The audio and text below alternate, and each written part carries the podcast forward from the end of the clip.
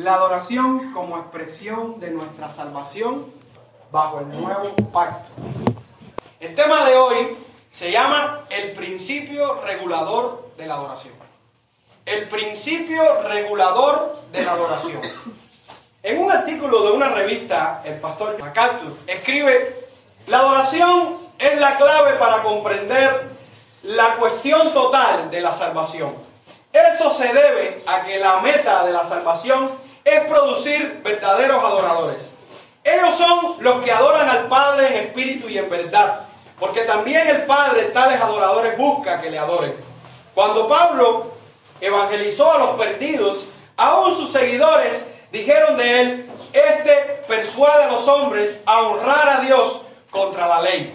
El corazón y el alma del evangelismo es llamar a los perdidos a adorar a Dios. El no vivir una vida de adoración es una afrenta a su santa naturaleza y un acto de rebelión en su mundo.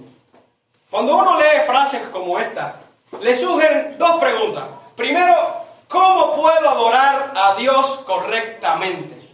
Como una manera de aplicar esta frase. ¿Cómo puedo adorar a Dios correctamente? Y segundo, ¿cómo y por qué lo sé? ¿Usted no se ha preguntado si su, adoración a Dios es verdadera o es falsa? ¿Usted nunca se ha preguntado si Dios recibe su adoración o no la recibe? ¿Usted no se ha preguntado qué argumentos tiene usted para decir que la adoración que usted le da a Dios es verdadera? Y cuando hablo de adoración no estoy hablando de cantar en el culto, estoy hablando de todo lo que representa la adoración, que es el estilo de vida del creyente, tanto en su vida moral como en su vida emocional, como en su vida intelectual.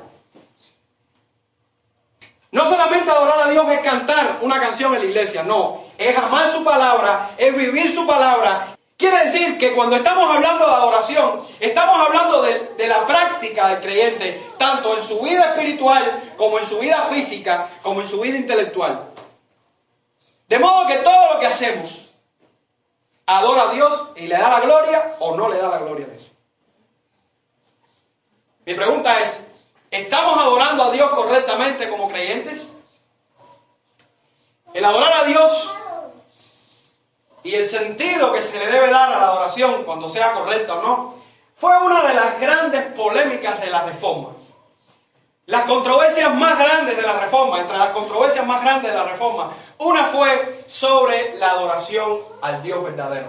El mismo Juan Calvino afirma, si se pregunta entonces, ¿por qué cosas la religión cristiana tiene una existencia firme entre nosotros y mantiene su verdad?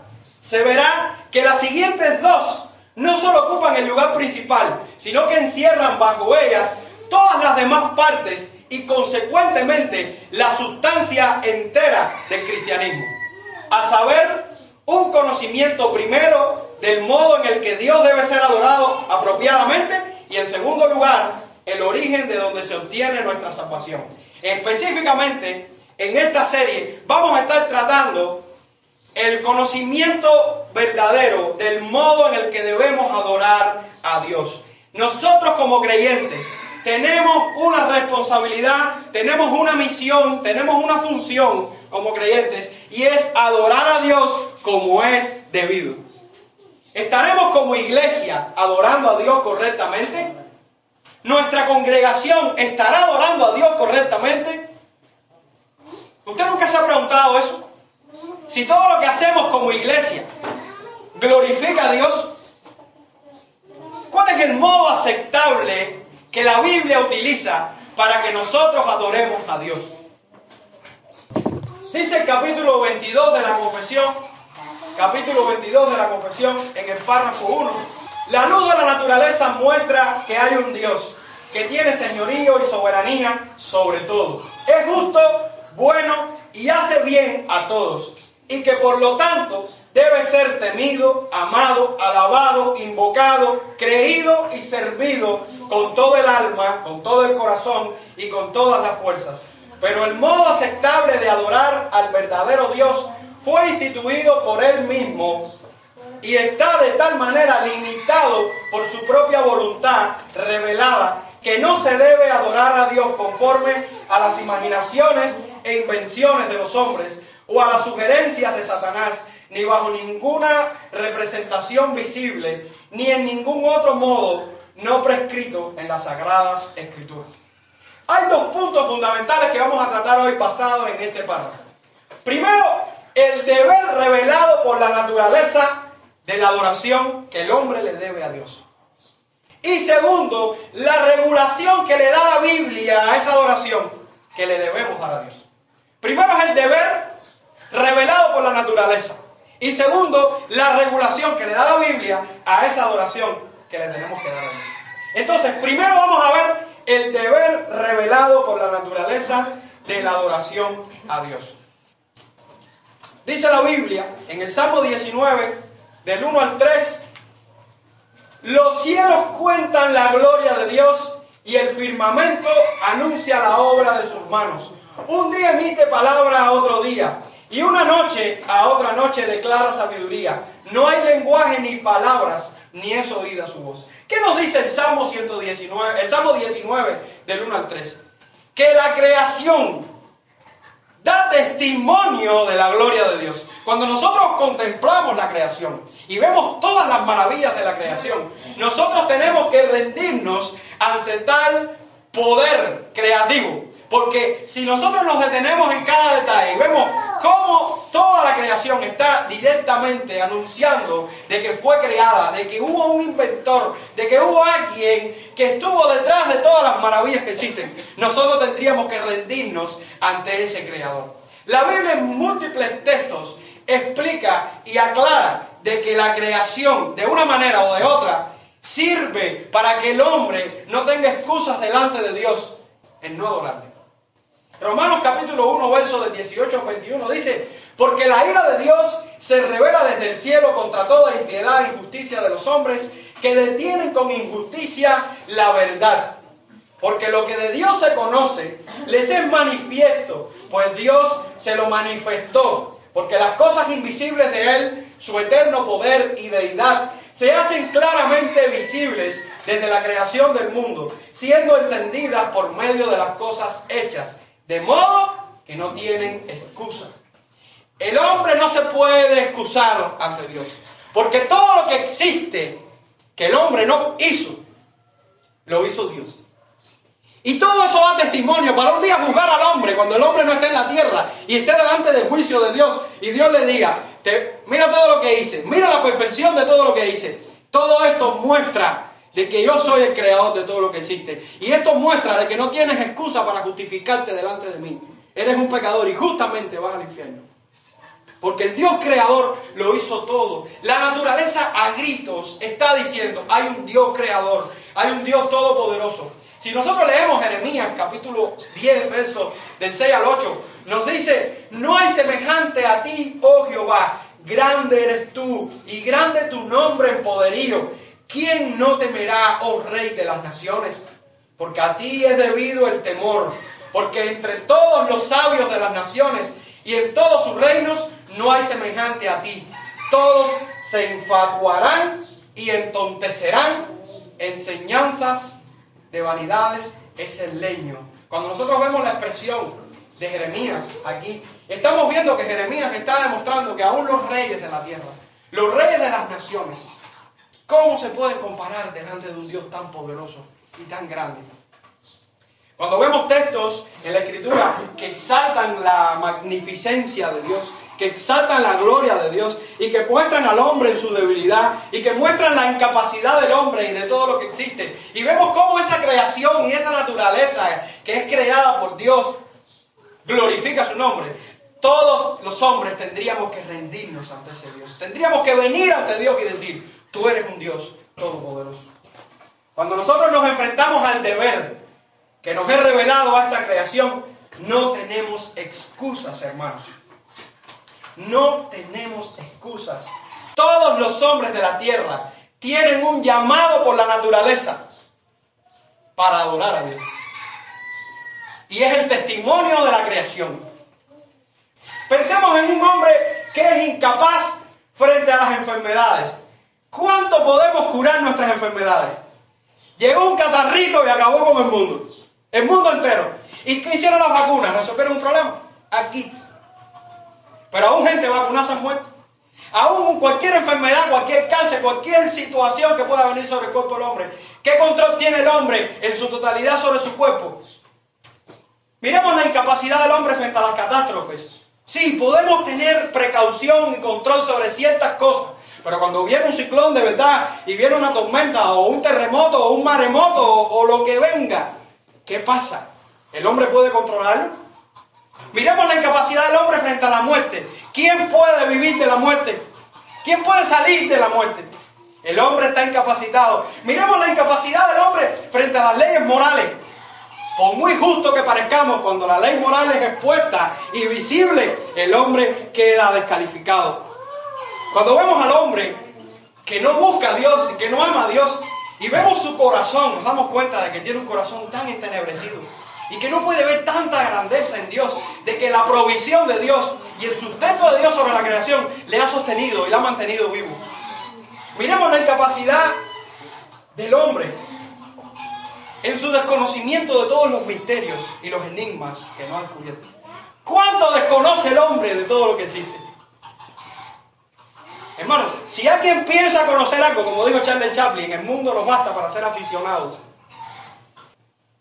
El hombre recibe equidad a pesar de que merece juicio. Y eso es parte también de que la creación de Dios le está mostrando una vez más que hay un Dios poderoso, que hay un Dios grande al cual se le debe adorar. Porque cuando nosotros vemos que sale el sol para buenos y malos y que lo mismo el asesino tuvo sol ese día que el bondadoso, entre paréntesis, y lo mismo, el, el, el, que, el que hizo algo malo tomó agua, como el que hizo algo bueno tomó agua. Y lo mismo como que hay comida para todos. Y como que todos podemos respirar. Y como que un país merece el castigo y el juicio de Dios por su pecado. Y sin embargo Dios no lo ha destruido de la faz de la tierra. Como hizo con Sodoma y Gomorra. Nos damos cuenta de que aún el hombre tiene que rendirse ante Dios. Y ver eso. Ver su misericordia y ver su gracia común sobre todos los hombres. El equilibrio de la creación y la interrelación de sus criaturas. Y, lo que depende una criatura de la otra, de que si tú quitas un animal y lo desaparece, esta, esta cadena alimenticia se rompe y puede pasar algo aquí. O que si tú mueves el sol y lo acercas un 1% a la Tierra, moriríamos quemados. Y si lo alejas un 1% de su distancia de la Tierra, nos moriríamos congelados. Que si acercas la luna a la Tierra un pequeño por ciento, los maremotos destruirían nuestro país.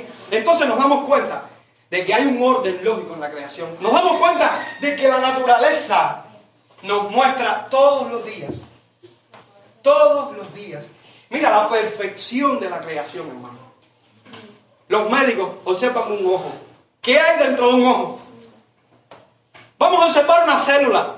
No como Darwin la veía en su momento, que lo que miraba era una cosita redondita y más nada. Vamos a mirarlo cuando aparecieron las máquinas moleculares y se empezaron a descubrir todos los detalles de dentro de la célula.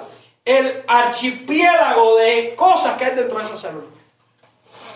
Estuve mirando una, imagen de una célula lo más, cerca posible de la actualidad y es como si fuera un tapiz. Un tapiz pintado de tal manera que tú dices, ¿cómo es posible, hermano? ¿Cómo es posible tanta perfección? Miremos una hoja, miremosla y pongámosle nada más una lupa para que usted se dé cuenta que con una lupa los detalles que tiene esa hoja. ¿Cómo Dios hizo tanta perfección? Lo impresionante de esto es que la variedad que hay habla de un Dios que es superior a su creación. Así que si la creación habla de un Dios todopoderoso que creó todo lo que existe, a la perfección que la creó, ¿cuánto más el creador cuando uno ve estas cosas y contempla tanta belleza y tanta incapacidad del hombre, orgulloso de que no quiere venir a Dios a adorarle, nos hace caer en Romanos capítulo 11, cuando Pablo dice, oh profundidad de las riquezas, de la sabiduría y de la ciencia de Dios, cuán insondables son sus juicios e inescrutables sus caminos. Porque ¿quién entendió la mente del Señor? ¿O quién fue su consejero? ¿O quién le dio a él primero para que le fuese recompensado? Porque de él y por él y para él son todas las cosas. A él sea la gloria por los siglos de los siglos. Amén. En este punto, hermanos, es donde todos deberíamos entender por la luz de la naturaleza que hay un Dios que tiene señorío y soberanía sobre todas las cosas, que es justo, que es bueno, que hace bien a todos y que por lo tanto debe ser temido, amado, alabado, invocado, creído y servido con todo el alma, con todo el corazón y con todas las fuerzas. Eso es lo que resume la confesión en la primera parte del párrafo 1 del capítulo 22. Eso así sencillo, para demostrarnos de que Dios debe ser adorado por todos los hombres. Pero tras este análisis, nos encontramos con dos interrogantes que de no entenderlas pudiéramos caer en una herejía o en un problema teológico.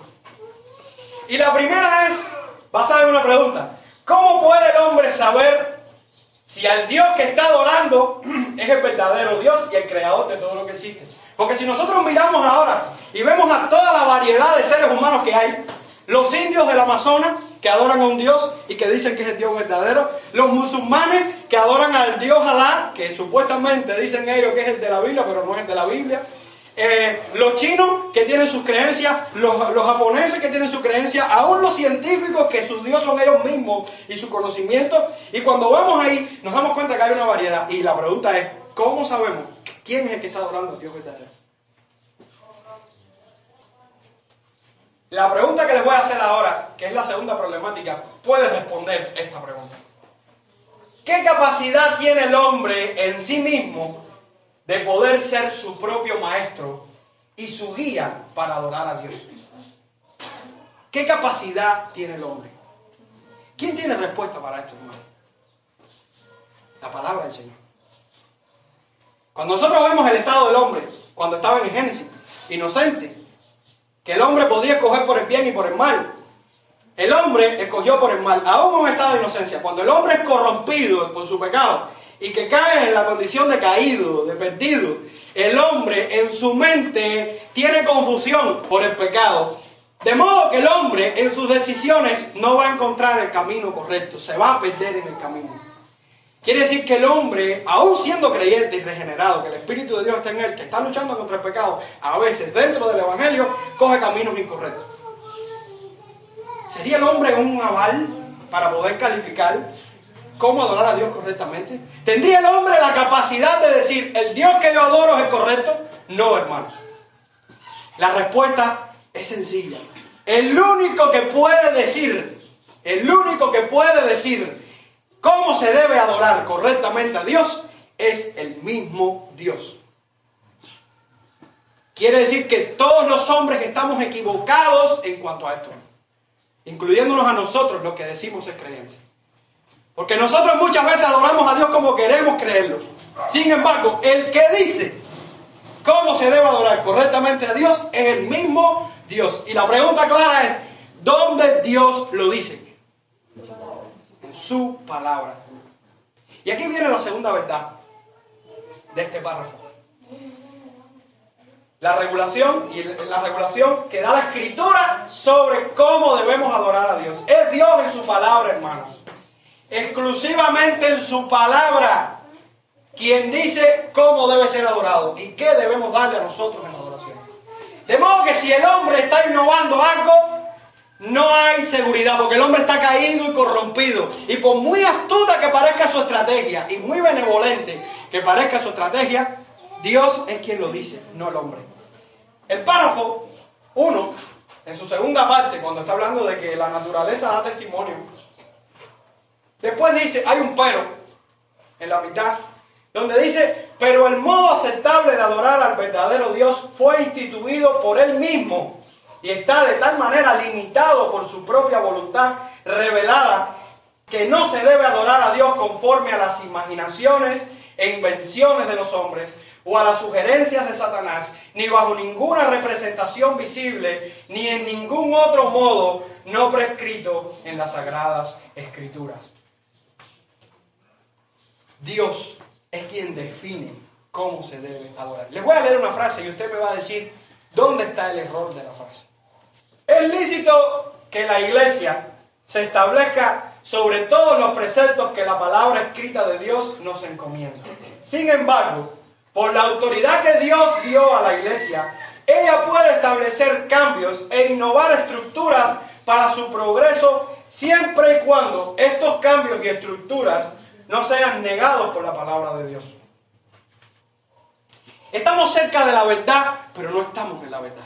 Lo que está queriendo decir en su texto y en su frase es que está bien que lo que Dios dijo hay que hacerlo, pero aquello que Dios no dijo, si es bueno, vamos a hacerlo, porque es bueno y productivo.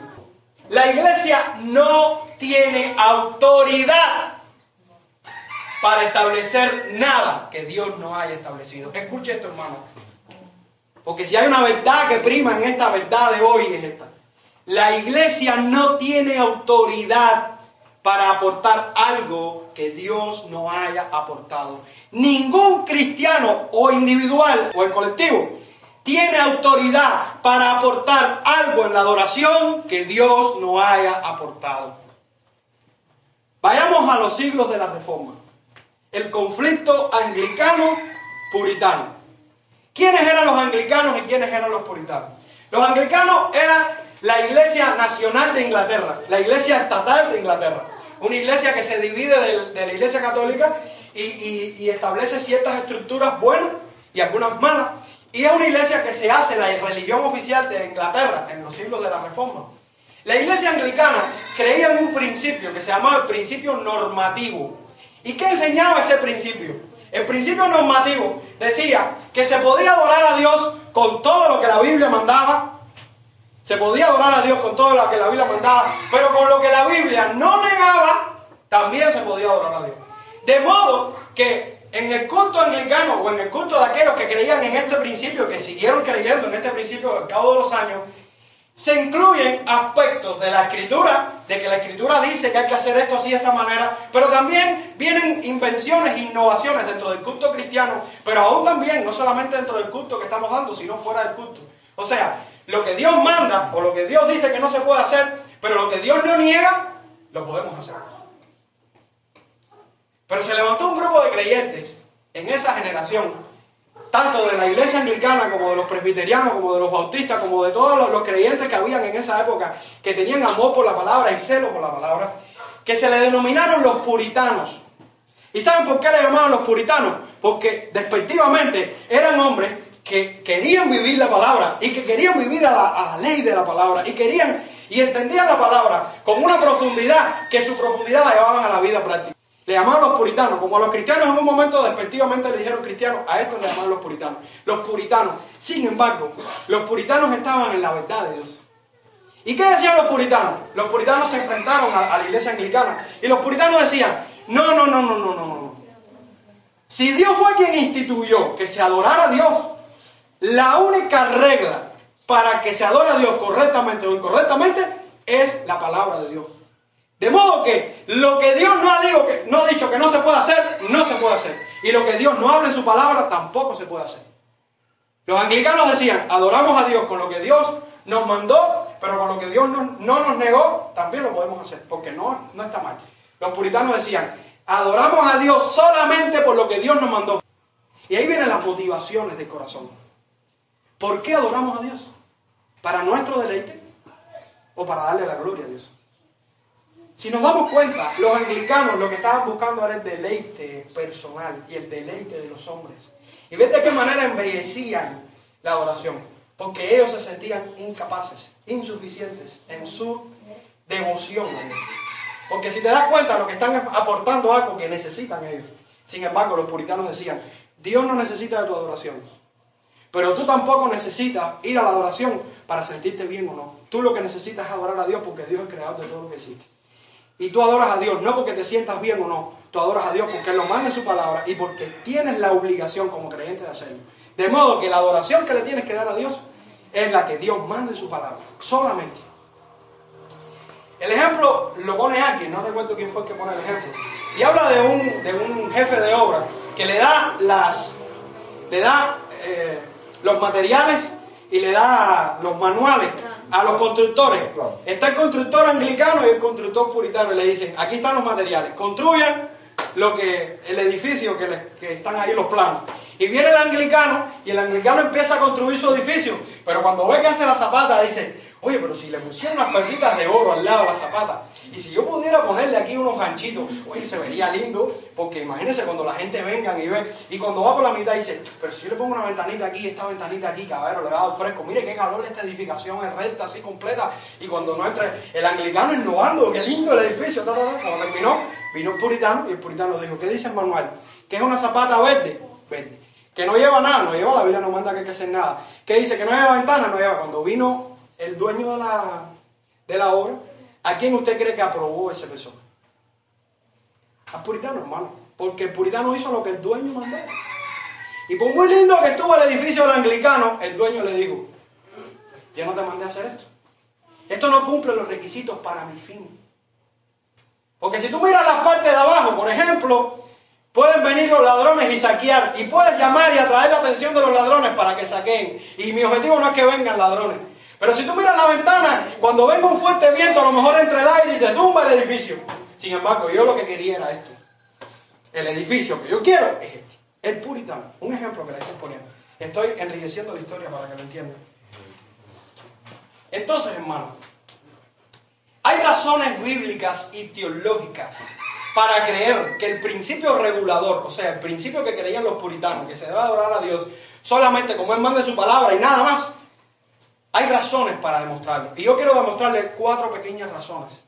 Hay más, pero quiero darle cuatro que vi en un comentario de Samuel 4 y se las se la voy a leer en versión popular para no complicarlo teológicamente. Pero sí quiero que retomemos esto y que entendamos. Con relación al principio regulador. ¿Por qué adoramos a Dios bajo el principio regulador?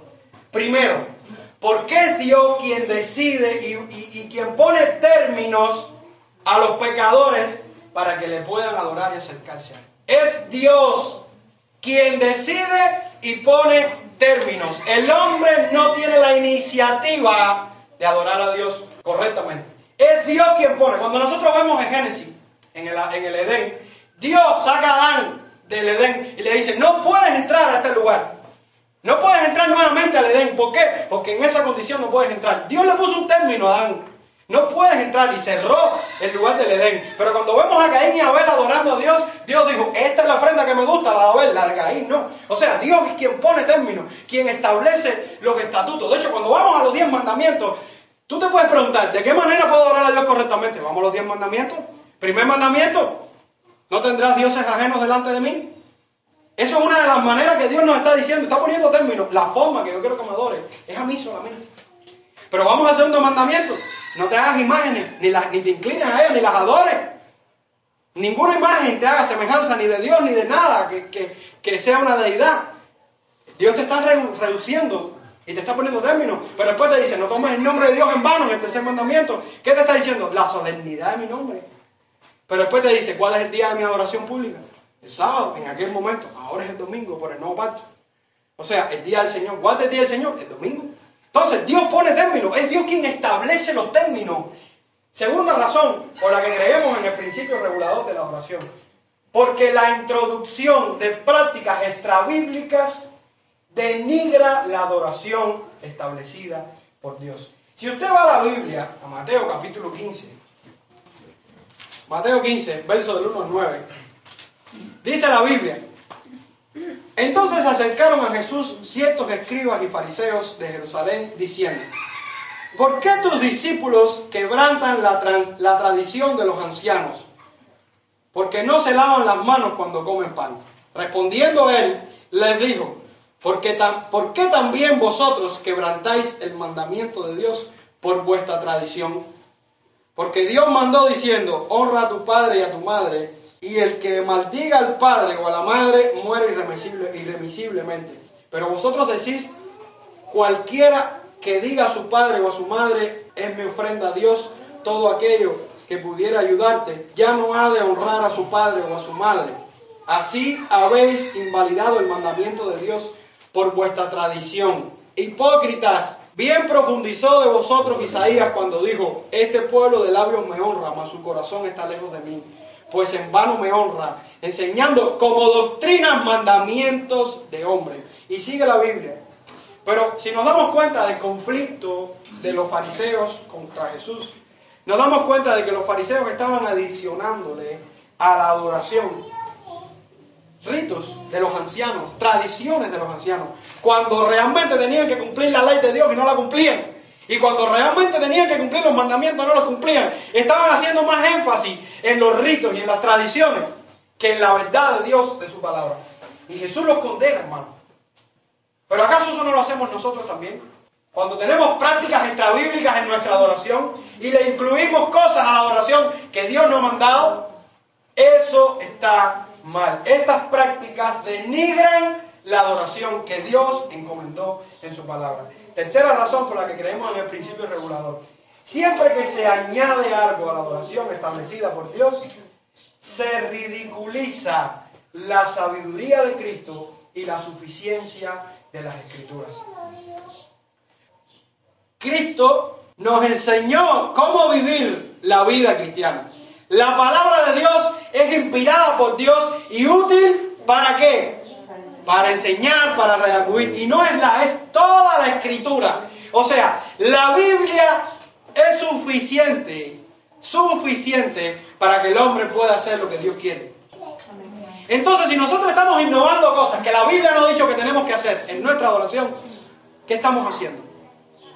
Atentando contra Cristo, disminuyendo la sabiduría de Cristo y la suficiencia de la Escritura.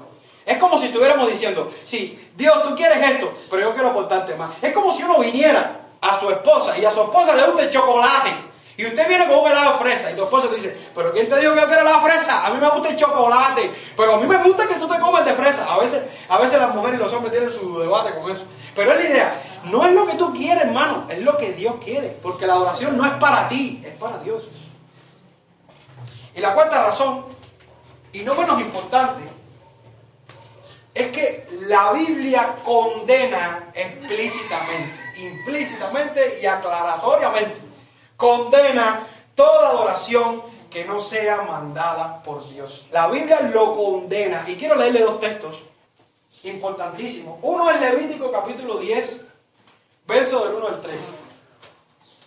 Nadab y Abiú, hijos de Aarón, tomaron cada uno su incienso y pusieron en ellos fuego, sobre el cual pusieron incienso, y ofrecieron delante de Jehová fuego extraño, escuche la palabra que se usa aquí, fuego extraño, que él nunca les mandó. Y salió fuego delante de Jehová y los quemó y murieron delante de Jehová. Entonces dijo Moisés Aarón, esto es lo que habló Jehová diciendo, en los que a mí se acercan me santificaré y en presencia de todo el pueblo seré glorificado. Y Aarón cayó. ¿Qué está pasando aquí? ¿Qué está pasando aquí?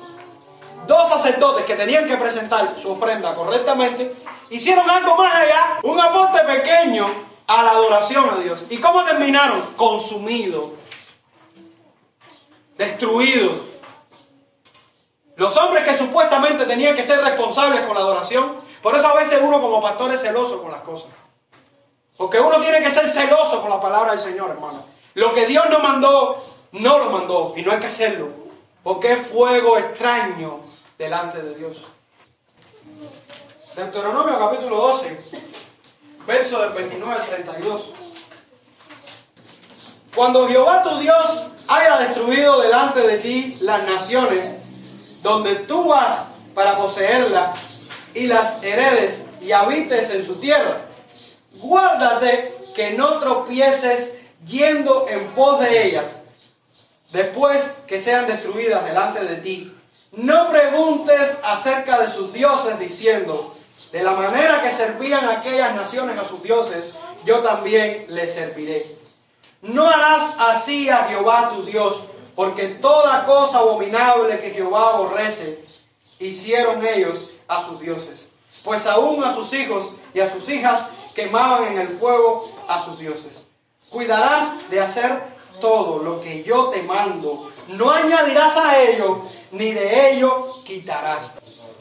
Cuando nosotros nos damos cuenta de la seriedad que Dios le da a su adoración, y nosotros leemos por la ley de Dios que Dios no negocia su verdad con nadie, nosotros tenemos que arrepentirnos. Amados hermanos, Dios es celoso con su adoración. Nosotros como creyentes venimos a Dios en adoración no para recibir de Dios nada, sino para agradecerle y como una actitud en la cual vivimos una nueva naturaleza y una nueva vida en la cual le da la gloria a Dios en todo lo que hacemos, tanto desde nuestra mente, nuestro intelecto, nuestras emociones como nuestra práctica. Todo esto incluye la adoración a Dios. Esa adoración a Dios es necesaria no para Dios, sino para nosotros. Si nosotros le damos una adoración incorrecta a Dios, nosotros no estamos adorando a Dios, pero a la vez estamos haciendo algo que es extraño, un fuego extraño. Estamos haciendo algo que no es lo correcto, hermano, algo que Dios abomina y aborrece. Por muy lindo que parezca, por muy agradable que parezca, ante las dos verdades que hemos dado, alguien en toda la creación está excluido de su deber en darle adoración a Dios. Alguien está excluido en su deber de darle adoración a Dios. Nadie. ¿Por qué todos deben adorar a Dios? ¿Por qué todos los hombres deben adorar a Dios?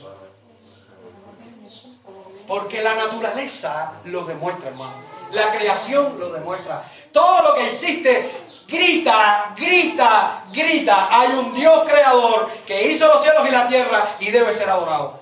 Nuestra conciencia humana lo reconoce, aunque no lo quiere reconocer públicamente. Pero sabe que cuando se para frente a su incapacidad, dice, oye, me choqué con un edificio. Entonces, hermano, ¿por qué no todos adoran a Dios? Y aún porque muchos lo hacen distorsionadamente. ¿Por qué? Por la naturaleza del ser humano, por el pecado del hombre, porque el hombre es pecador, porque el hombre no sabe ir a Dios y no tiene una brújula correcta en su mente y en su corazón para ir a Dios, porque el pecado corrompió su voluntad. De modo que el hombre es un incapaz para adorar a Dios correctamente. Nosotros no somos capaces, ni tenemos la brújula en nuestra conciencia para decir cuándo la adoración a Dios es verdadera. Y de ahí surge la pregunta y la segunda verdad. ¿Dónde el hombre puede encontrar la dirección correcta para adorar a Dios? En su palabra, hermano. ¿Y cuál es este principio? Estamos evaluando. ¿Cuál es este principio? ¿Cuál es el principio que demuestra que a Dios hay que adorarlo correctamente? Hay dos principios. Uno es el normativo, que es el anglicano, y el otro es el regulador, que es el que usaban los puritanos. ¿Cuál es el principio que demuestra que hay que adorar a Dios correctamente? Por su palabra, por lo que dice en su palabra solamente. El regulador. Ese es el principio correcto, según le acabo de demostrar. ¿Por qué nosotros sabemos entonces que a Dios hay que adorarlo según su palabra solamente? ¿Por qué lo dice en su palabra? Primero porque lo que inventa el hombre lo que hace es atentar contra la sabiduría de Dios. Segundo, porque Dios lo condena en su palabra. Tercero, porque ridiculiza, o sea, su, su, santidad. Porque Dios lo decidió y punto. Porque Dios es quien estableció cómo debe ser adorado. Porque las prácticas extrabíblicas denigran la adoración, hermano. Entonces, ¿qué está haciendo la iglesia hoy en día? que atenta contra la adoración verdadera a Dios. Y cuando estamos hablando de adoración, vamos a reducirlo ahora mismo, en estos momentos, a lo que se hace en el culto cristiano. ¿Cree usted que lo que se hace en la iglesia hoy Dios lo mandó a hacer en su palabra? Cuando usted viene el domingo a la iglesia o a una iglesia y usted se siente en un culto, usted, usted nunca ha analizado si lo que se está haciendo es lo que dice la Biblia que hay que hacer. ¿De dónde salen las obras de teatro? ¿De dónde salen las danzas? ¿De dónde salen las administraciones? ¿De dónde salen las congas y las comparsas que cantamos en la iglesia? ¿Por qué usted cree que yo cambié la música en la iglesia? ¿Porque yo quise? No, hermano, porque la conciencia cautiva a la palabra me confrontó, hermano. Porque cuando tú vas a la Biblia, la Biblia te dice cómo debe ser la adoración en el culto de los domingos. Y te dice en Efesios y en Colosenses, cantando con salmos, cánticos e himnos espirituales. Eso lo que significa es que la música que usted y yo cantamos tiene que ser la Biblia cantada. O expresiones de adoración que describan la doctrina bíblica, pero no basadas en nuestras emociones y nuestros sentimientos. Y que la música no es la prioridad en el culto. ¿Por qué se dedica una hora a la predicación? ¿Porque un pastor quiere enseñar? No, hermano, porque la Biblia lo dice. ¿Por qué se ora los domingos en la iglesia? Porque la Biblia lo dice.